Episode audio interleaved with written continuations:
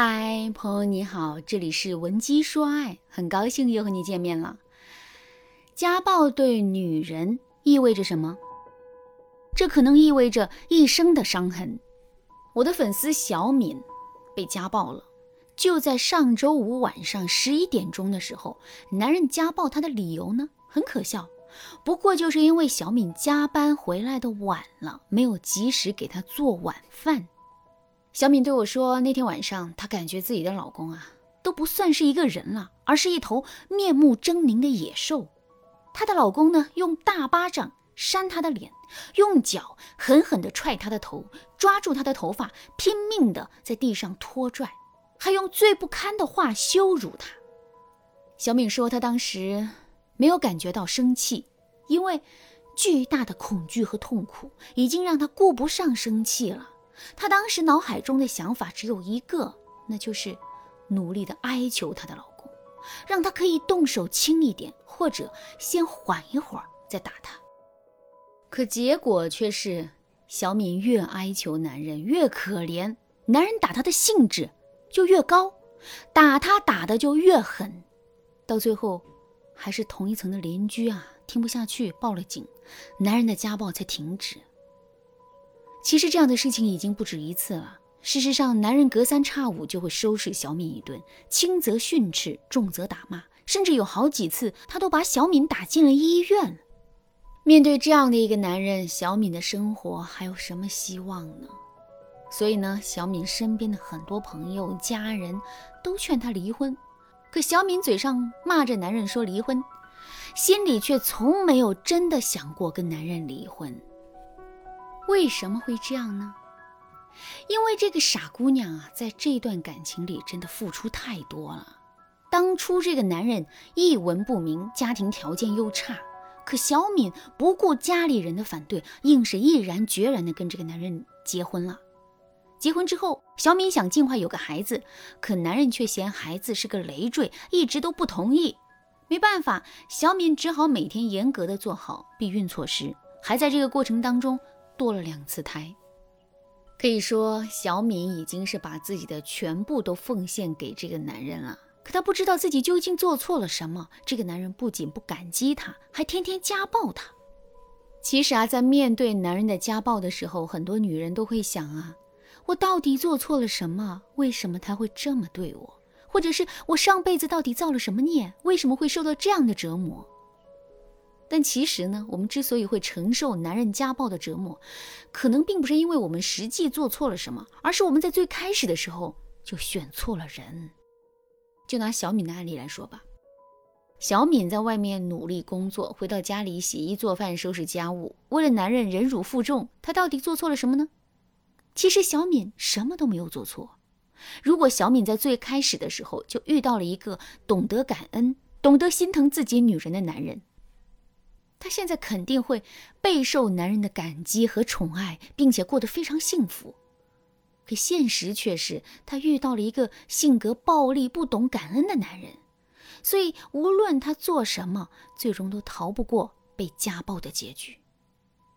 听到这儿，大家肯定都知道了，我们在婚前对男人的挑选很重要。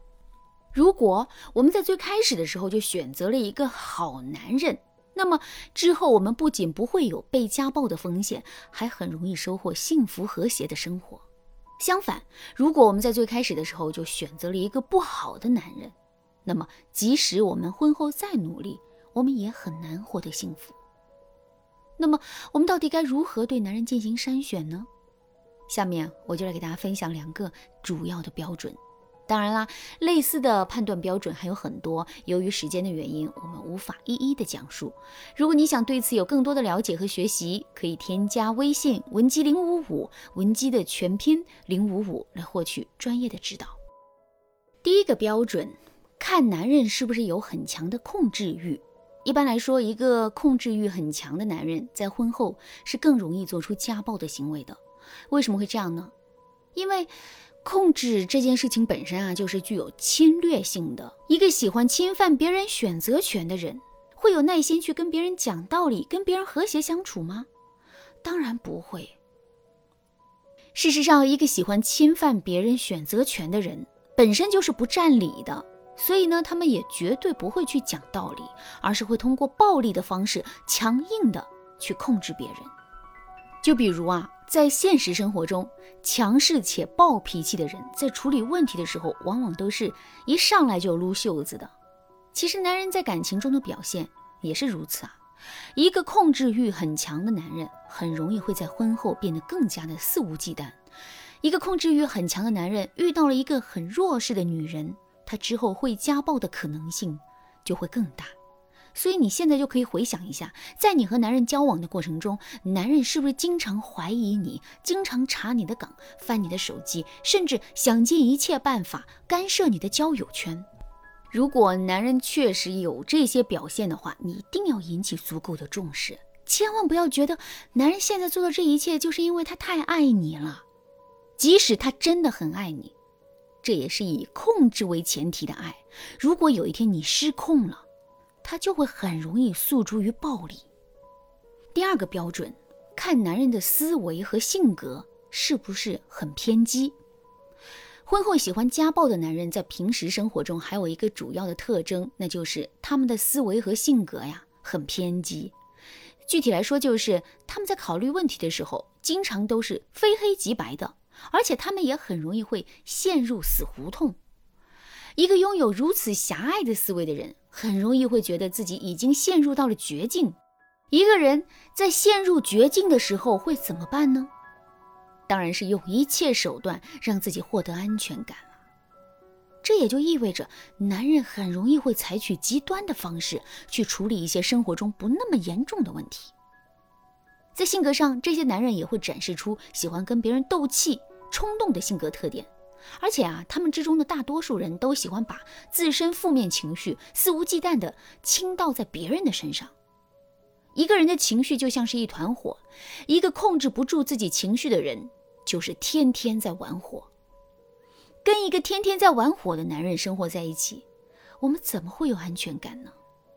所以啊，如果你也遇到了一个这样的男人，那么你一定要慎重考虑两个人的婚事。好了，那今天的内容就到这里了啊。这两个检验男人的标准，你是否完全掌握了呢？如果你想更加的省时省力，同时更加的准确的判断出你的未婚夫到底有没有家暴的倾向的话，你可以添加微信文姬零五五，文姬的全拼零五五，来获取专业的指导。文姬说爱，迷茫情场，你得力的军师。